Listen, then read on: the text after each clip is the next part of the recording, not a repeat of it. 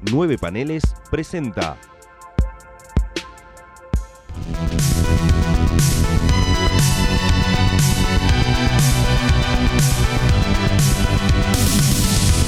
...60 años después...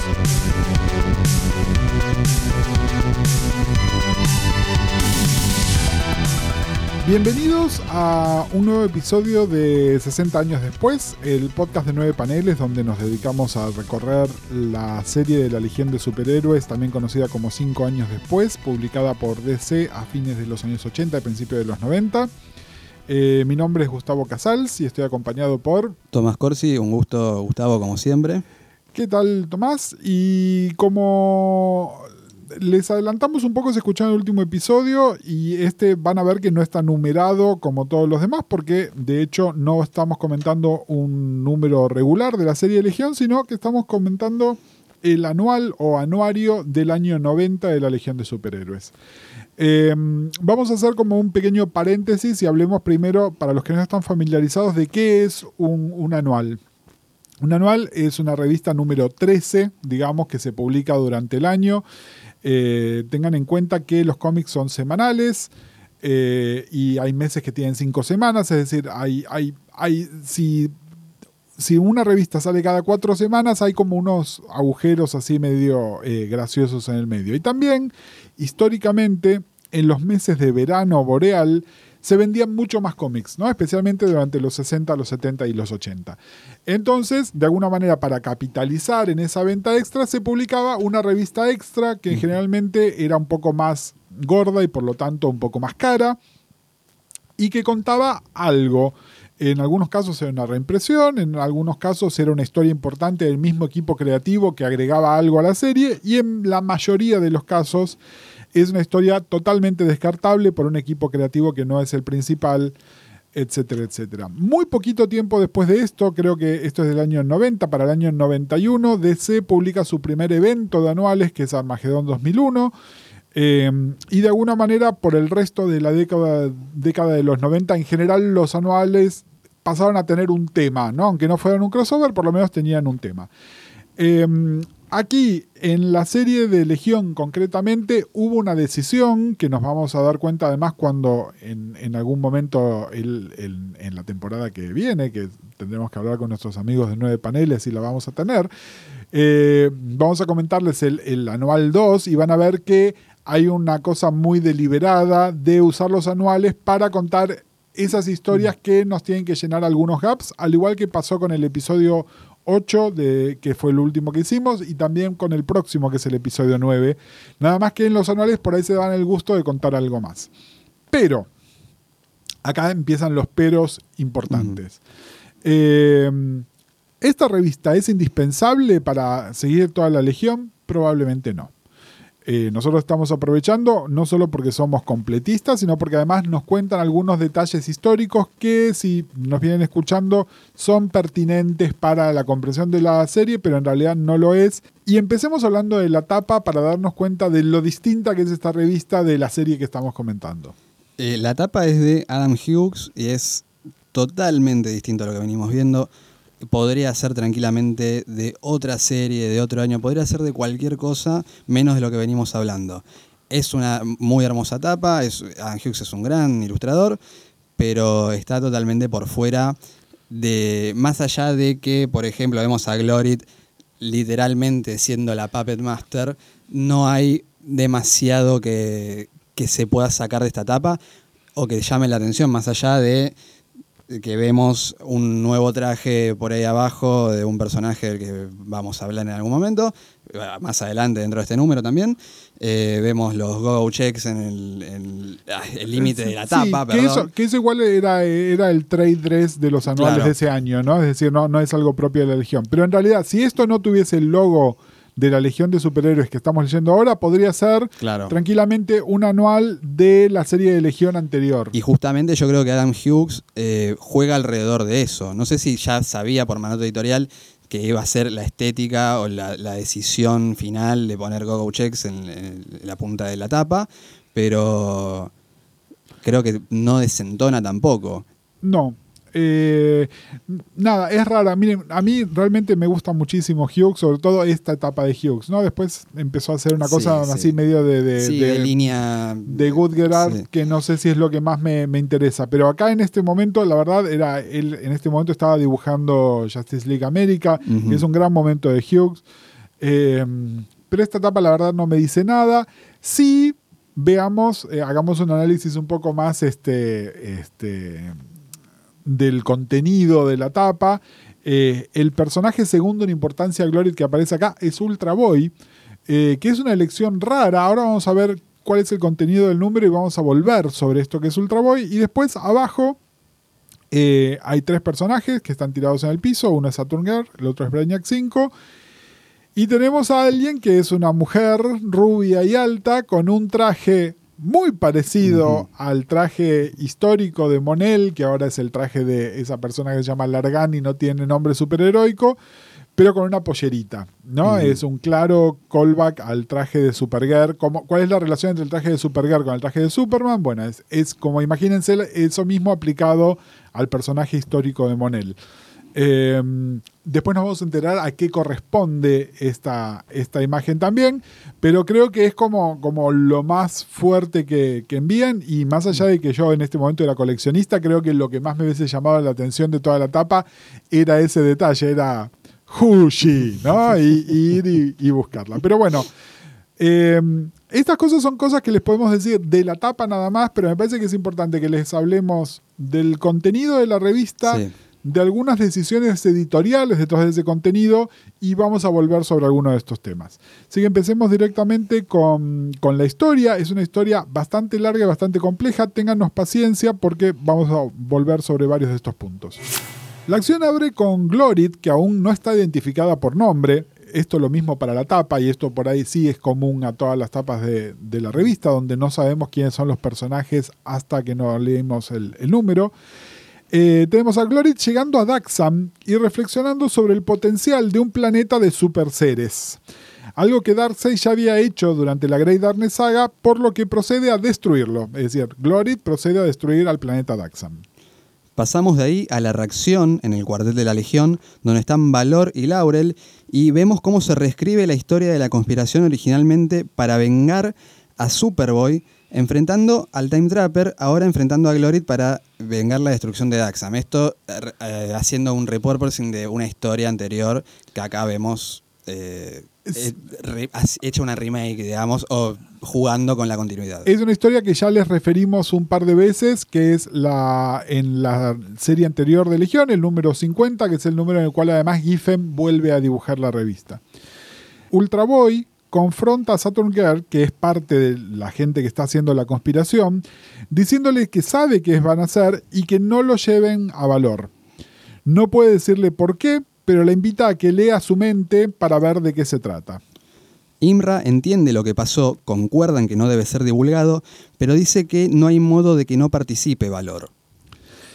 La acción pasa a la recreación del enfrentamiento de Legión 50, como les decíamos recién, con el, el agregado de Laurel y que ahora en lugar de estar enfrentándose al Time Trapper se están enfrentando a Glorit. Se recrea la acción, incluyendo lo que sería la muerte de Largan, y en un momento de debilidad de Saturn Girl, Glorit puede ver sus pensamientos, donde ve que algo que aparece en un cuadro de texto que dice Glorit creó a la Legión y por lo tanto puede destruirla, lo que lleva a un extenso flashback. Vemos los orígenes juveniles de Jonah, cómo nació en una familia con aspiraciones, cómo las pandillas de Rimbor los destruyeron, cómo Joe se unió a las pandillas y pierde a uno de sus compañeros. eh, y esto lo hace tratar de alejarse y tomar eh, unas clases de teatro donde le dicen que es un natural para actuar debido a su bagaje emocional. La acción salta al momento en el cual Joe es atrapado por el Space Dragon o la Super Moby Dick del espacio y adquiere sus poderes. Luego Joe vuelve a las pandillas, pero se cruza con Phantom Girl enfrentando a un villano que se llama Sujin y él salta a ayudarla, quedando ambos prendados de los encantos del otro. Luego vemos cómo Marla Latam lo recluta y se transforma en su mentor. En la inducción de Ultraboy a la Legión, tiene que viajar con Marla al pasado a contactar a Valor en un callback a la historia con Superboy en el Superboy 98. En la nueva historia, con ayuda de Joe, Valor se entera por un Dominator que estaban planeando una segunda invasión a la Tierra, pero que esta vez él va a estar en condiciones de detener. Joe comienza a deducir que son demasiadas coincidencias que justo ocurriera así y la secuencia de eventos que transformaría a Valor en una leyenda. Hablando luego con Invisible Kid sobre la historia del siglo XX, Lyle le sugiere a Joe que hable con Brande sobre su colección de memorabilia del siglo XX.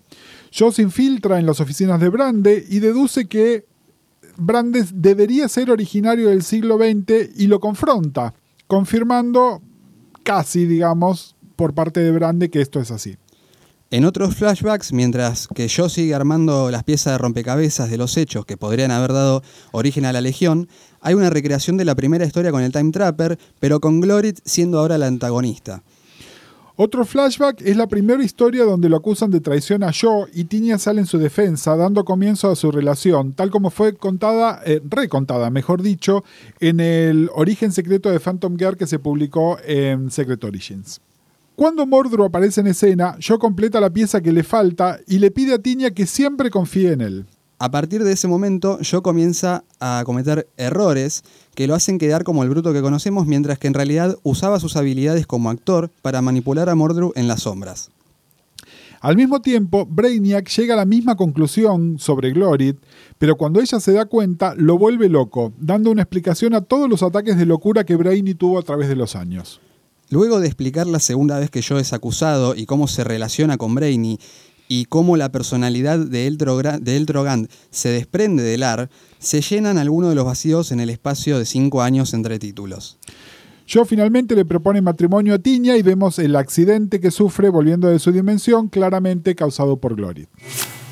Algunas inconsistencias nuestras son inconsistencias de este número. Por ejemplo, que de repente a Monel lo estamos llamando valor. Eh, de hecho, hay toda una historia. De hecho, DC empieza a publicar una revista que se llama Valor, que son las historias de Monel en el siglo XX, un poco mandada por el, equipo editorial de Legión para llenar ese vacío, eh, totalmente innecesario. Sobre la calidad del nombre Valor, mejor no nos pongamos demasiado a hablar. Eh, y es vemos varias cosas que son llamadas a historias anteriores, más algunos detalles que están insertados ahí. Por ejemplo, una aparición Silver Age de Laurel Gunn, ¿no? no solo con el traje que la vimos en el primer número, sino además como participante activa de varias historias. Y también hay un personaje que algunos de ustedes por ahí lo, vieron, no son fans de Legión, pero lo leyeron porque les gusta mucho Jim Starlin. Starling eh, dibujó y escribió un par de historias de Legión en los años 70. En una de ellas es la segunda vez que, lo acusan a, a, Joe de un crimen que no cometió y aparece una exnovia de él que se llama Anne Reed. Eh, y Anne Reed es la, eh, tiene un papel bastante protagónico en este anual. ¿no? Es como que nos llenan un detalle del, pasado de Joe que tiene que ver con, con todo esto. Em, a ver, vamos a notar algunas cosas que son formales y otras cosas que son por ahí más subjetivas, pero que creo que vienen al caso. Formal. Tal como se los comentamos el número pasado, esto está escrito completamente por los Bierbaums. Giffen no tiene ningún tipo de participación, es decir, en el número 8 de Legión tenía por lo menos una story assist y había hecho la primera y la última página para darle un marco más coherente. Acá Giffen no está involucrado para nada, se nota. Sí, de hecho, algo que nos solíamos mencionar en la tapa es que eh, están los nombres de Tommy Marie Berbaum, eh, Dougie Braithwaite, que es el dibujante de, esta historia y los dos entintadores. Giffen no está en ninguno. Es algo que ya te avisa, esto no es lo que venís leyendo. Exactamente. Y después, bueno, tenemos la historia en sí, eh, que al igual que, que Chris Sprouse en el número anterior, eh, es un dibujante que le dieron un guion y lo tiene que dibujar sin ninguna convención formal sobre qué es lo que tiene que estar dibujando. Eh, Sprouse obviamente es un artista mejor que Brightway. Eh, igual también Brightway estaba muy al comienzo de su carrera aquí. Pero bueno, lo de Sprouse es claramente Sprouse y es lindo y esto no. Eh, pero bueno, ¿se acuerdan? Con, al principio del programa les decíamos, ¿no? El, anuario muchas veces parece como un número de otra serie y en este caso es tan claro que parece un número de otra serie, ¿no? Y, acá también hay otro, un tema, ¿no? Se supone que, bueno, Giffen era como la mente maestra y el que hacía los breakdowns. y el plot y los Biermount llenaban todos otros espacios. Acá lo que estamos viendo es qué pasa cuando los Biermount se quedan solos y lo que pasa es un lío, por no Sí, decir sí. algo mucho peor, ¿no? Eh, a mí personalmente me parece que esta historia está mal escrita. Sí, sí, ¿no? Es decir, sí. independientemente de que tiene que tocar un montón de puntos para llenar historia que se ve, esta historia está mal escrita. Hay un, hay un recurso que los Biermans usan muchísimo, que es como el de utilizar unas nubecitas que no son pensamientos ni cosas de diálogo, que remiten a pedazos de diálogo a veces tomados de otras revistas, que Mm. solamente tienen sentido, es una especie de fanservice, pero de fanservice muy específico, ¿no? Entonces es, ah, este globito de diálogo es de eh, Adventure eh, 305, es lo que está pensando el villano en la página 3. No, chicos, cálmense un poco porque realmente no, no es relevante y hace que sea muy confuso. Les digo, leyendo esto como parte de una relectura general que estamos haciendo de la serie, encantándome la Legión, habiendo leído todos, por momentos me perdía, por momentos estábamos tratando de escribir eh, este recap que les hacemos al principio y realmente era difícil porque era, ¿qué está pasando? Realmente no, no Mm. queda claro en absoluto qué es lo, lo que estaban haciendo. Es que pasa todo, aparte. Hay una necesidad de meter información que es ridícula en un momento. Y cuando hablábamos de, por ejemplo, en el número 4, cómo sabemos que un cómic es bueno, en serio, eh, cómo sabemos cuando un cómic también es malo, y es así de malo también. Para mí, cuando te faltan 10 páginas y decís, por Dios, faltan 10 páginas, hay algo que está funcionando mal. Es un cómic definitivamente mal narrado. Eh, los diálogos no son buenos porque claramente no son buenos. La línea, yendo a algo más específico, la línea de diálogo, eh, eh, la primera regla de las pandillas de Rimbor es nunca dejes que sepan. Sí, sí. Lo dice cuatro veces en tres páginas, es, es ridículo. forzadísimo. eh, a ver, en, en muchas partes esto tiene que situarse en lo que sería la Silver Age, ¿no? En términos históricos. Eso no es excusa para que escribas mal como un cómic de la Silver Age, que justamente tenía que autoexplicarse porque era para un chico de 8 años que no había leído ni la revista anterior ni la revista posterior. ¿no? Este es un anuario que salía 4 dólares, que claramente iba a comprar un coleccionista de 40 años que sabía todo lo que pasaba. Es decir, no hace falta que tengas ese nivel de obviedad en lo que estás, en lo que estás escribiendo. Eh, realmente eh, es bastante decepcionante. Eh, se meten un par de retcons, ¿no? Es decir, un par de cosas que, que están puestas para contarnos qué es lo que pasa. Algunas funcionan. Eh, ¿Esto se acuerdan cuando en el episodio 2 les contamos la historia de Jonah y les dijimos eh, qué suerte que sos lindo, ¿no? Porque es lindo pero es bruto. Bueno, de acá de alguna manera nos están diciendo todos los años que conocimos a yo, que para esta altura eran 30 años de historia del personaje, yo no era bruto, se hacía el bruto. ¿no? Eh, un poco forzado, pero de alguna manera digamos que lo podemos aceptar. Lo de la locura de Brainy que está causada por Glory y realmente no me cierra, no me gusta. Mm. Eh, de alguna manera es característica de Brainy que Brainy, eh, así como es inteligente, es, es inestable, ¿no? Y, y esa es esa locura. Que sea causado por Glory me parece un poco forzado. ¿Se acuerdan cuando en, en el episodio anterior eh, les mencionamos si Marla era o no un peón de, de Glory. Bueno, acá forzar que Brainy sea un peón de Glory me parece muy exagerado, de mala manera. Eh, no, y, aparte rebaja el personaje, me parece, en algún punto. Yo creo que le saca esa cosa de que Brainy tiene la- esa agencia propia que uno supone que podría llegar a superar esta clase de poder o esta clase de manipulación. Y digamos que Marla se prestaría mucho más como personaje desde su concepción. Eh, me parece lógico igual también lo que quisieron hacer, porque era devolverle a Brainy una explicación de por qué bajo presión este tipo se rompe y me parece que no funciona. No, No por eso, es nada. decir, hay, hay un montón de retcons acá, algunas funcionan, otras no, y otras son medio un WTF, ¿no? Eh, Concretamente, la conspiración, eh, para los que no la leyeron, es una conspiración que hacen varios integrantes de la Legión para vengar la muerte de Superboy eh, a manos del Time Trapper. Acuérdense, eh, Monel era prácticamente el hermano de Superboy, así que él es parte de este equipo. Saturn Girl no solo tenía un puesto de liderazgo, sino que además al ser telépata eh, tenía, tenía una, era útil que estuviese dentro de ese grupo. El otro es Brainiac, que quería vengarse del Time Trapper por impedirle viajar verdaderamente en el tiempo, que es la misión de, de su vida. Y Duo Damsel, que ya no era legionaria, pero que estaba históricamente enamorada de Superboy y era una especie de venganza por amor, que es lo que estaba haciendo. Al no haber muerte de Superboy, acá este anual lo que nos cuenta es que Glory destruyó Daxam. Esto nos lo venían tirando con cuentagotas en números anteriores. Eh, parecía primero que era después del ataque de Darkseid en la Great Darkness Saga. No, en realidad, Glory lo que ve es si Darkseid pudo utilizar a toda la población de Daxam como sus armas, lo puede usar alguien más. Ella, de alguna manera, diseñó a Largan barra Valor eh, de la misma manera que el Time Trapper había hecho a, a, Monel. Y entonces lo que hace es deshacerse de Daxam y por eso es que hay tres sobrevivientes de Daxam. Lar, Laurel y Devem, del que le vamos a hablar ya en, otro, en algún otro momento. A esto refería una de las páginas de texto en el, en el número 6 o 7 que, ya les comentamos. Em, entonces, en la conspiración ahora se suma Laurel también, ¿no?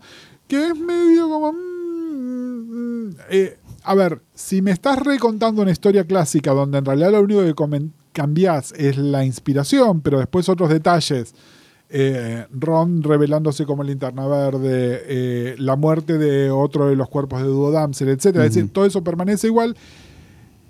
¿Qué hace Laurel ahí? Y medio como que no se entiende. Entiendo que de alguna manera nos estaban tratando de, llenar, el bache, llenar el bache de Laurel. Lo que pasa es que les vamos a dedicar un programa casi entero a Laurel, que es el programa que sigue, porque también lo hace la revista. Pero una de las cosas que sucede es eh, si Laurel es Supergirl, y ustedes se ponen a leer todas las historias de Legión a través de los años, Supergirl aparece relativamente poco en la Legión. Aparece muy al principio en la Silver Age y después vuelve a tener una participación un poquito más activa alrededor de la Grey Darkness Saga. Y luego ya vino la crisis y no hubo más Supergirl. Eh, el que sí tenía un papel muy predominante en la Legión era Superboy. Y si bien Valor viene a ocupar la inspiración que da Superboy, también hay cantidad de historias donde el secreto del ataque era un ataque conjunto entre Monel y Superboy. Bueno, de alguna manera lo que están diciendo es, Laurel no solo ocupa el lugar de Supergirl, sino que también en ciertas historias clave donde hace falta alguien con poder nivel kryptoniano, pero que también está, estaba Monel barra Valor en la historia. Disculpen la confusión, pero es así de confuso leer esto también. Eh, entonces Laurel toma el lugar de Superboy. Cosa que podría ser interesante y ser correcta, salvo que si vamos a la página 34 de esta revista, nos encontramos con algo llamémoslo particular, inesperado. Sobre todo, acuérdense que cuánto de esto que le venimos diciendo acá es para arreglar. Está para arreglar justamente que Superboy no puede estar. Y sin embargo, acá hay una historia donde aparece Mordru y está la Legión luchando contra Mordru y aparece Largan, aparece Samboy, aparece Colossal Boy y Brainy y Superboy. Lo que yo creí, al igual que un montón de otra gente, fue. Este fue un error de Doggy Braithwaite. Le dijeron dibujar una escena clásica de la Legión y lo dibujó a Superboy. No lo podía explicar de otra manera. El tras bambalinas dice que la oficina de Superman les permitía usar selectivamente a Superboy dentro de estas historias no tiene ningún sentido. Pero ningún sentido. Y encima de esto, les digo, agarramos un poco de tinta negra y lo borramos. Y estas preguntas no hay que ni hacérselas. Es decir, me parece que acá alguien perdió el control editorial, el sentido común. Eh, es decir, por un lado me están forzando todas esas historias con Laure, me quieren vender que Monel es valor, todo eso, y me lo ponen a Superboy igual. Eh, nada, a ver, salvo por lo que nos cuenta y de alguna manera además Ultra Boy tiene un papel importante en ser la inspiración que lo lleva a valor. A ver, eh, seguramente esto lo vieron, aunque nunca hayan leído Legión y les gusten los cómics de DC, porque es un meme que se utiliza mucho, ¿no? Hay una tapa clásica, que es la tapa justamente de este número de la revista de Superboy que, que les comentábamos antes. Eh, búsquenlo, googleen Superboy 98 y lo van a encontrar, donde están Clark Kent y otro muchacho mirándose por debajo de la ropa por Sí, sí. razones y entonces eh, el otro muchacho ve que eh, Clark Kent es Superboy y este muchacho ve que el otro chico tiene un traje superheroico que hoy reconocemos como el traje de Ultraboy. Eh, esto es una historia también clásica de la Legión. La imagen, otro dibujo de Kurzwan, es como hiper icónica y, y se puede malintencionadamente Sí, interpretar claro. de un montón de maneras, pero bueno, a lo que voy es, acá lo que nos cuentan es, esa historia sucedió, en esa historia tiene un papel muy importante Marla Latam, por eso es que lo vienen estableciendo tanto a Marla, no es casual que el uniforme de Marla medio superheroico sea muy parecido al de Ultraboy. Eh, y entonces lo que hace Ultraboy es de alguna manera ayudar a Largan a que se dé cuenta que viene esta otra invasión y el haber superado esa invasión, que nosotros en realidad no conocemos, es lo que lo transforma en el héroe que hoy hace que mil años después se acuerden de él. Forzadísimo, pero de alguna manera me parece que es inteligente decir la historia de Superboy 98 existió, lo que no tiene ningún sentido es todo lo demás. Eh, es un poco eso, ¿no? Eh, en conclusión, lo que le estamos diciendo, esta es una mala revista que no se pierde en nada. Es decir, si ustedes se quedan nada más que con lo que les estamos contando acá, es suficiente, es todo lo que tienen que saber. Eh, muchas de las cosas que se inventan acá luego se desdicen. Eh, no, no en el futuro, sino dentro de esta misma serie. Eh, y creo que en mi caso personal hace redoblar o triplicar mi amor por Giffen porque claramente esto sin el amigo Kid se viene abajo. Pero de una manera estrepitosa. No, no. No, eh, aparte, volviendo un poco al dibujo de Dougie Braithwaite, eh, nada, un tipo que no es, claramente estaba empezando todo, eh, la tinta de Doug Hazelwood tampoco ayuda demasiado, eh, pero tampoco es un gran cómic para leer por el simple hecho de ver cómo dibuja este tipo. Es eh, en todos los frentes donde puede fallar, falla, por más que nosotros estemos intentando decir, bueno, esto puede llegar a andar o no, definitivamente es un no gigante. Me parece paupérrimo, de verdad. Es muy malo, muy malo. Muy malo. Bueno, eh, estén de acuerdo o no con nosotros, nos lo pueden decir cómo, Tomás. En Facebook a través de 9 paneles, en 9paneles.com, en Instagram a través de 9.paneles eh, y en Twitter en- con el hashtag 9 paneles, hashtag 9 paneles con letra y el, ha- el hashtag 60D con número. Eh, en esas redes sociales yo soy arroba Tomás Corsi. Yo soy arroba uncle-marvel eh, y nos estamos escuchando la próxima.